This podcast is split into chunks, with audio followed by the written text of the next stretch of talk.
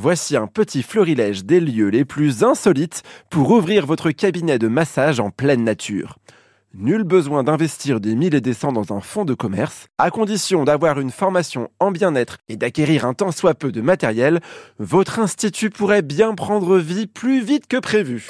Pourquoi ne pas vous inspirer d'Ève dans le Tarn qui officie en pleine forêt? Elle est installée à Cahuzac-sur-Ver, c'est là qu'elle intervient au cœur d'une petite maison bulle au milieu des arbres. Elle a tissé un partenariat avec cette chambre d'hôte au toit transparent qui propose des prestations de bien-être à ses clients. À en croire les photos sur Facebook, se faire masser au cœur de la nature, ça a l'air tout bonnement génial. Il y a des ondes positives, on s'y sent bien.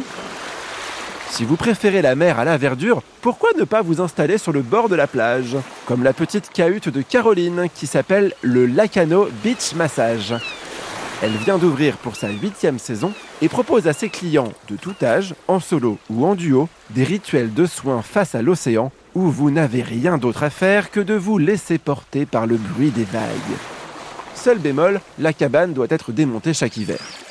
Vous aimez l'eau, mais vous n'êtes pas fan des vagues Direction la Haute-Savoie.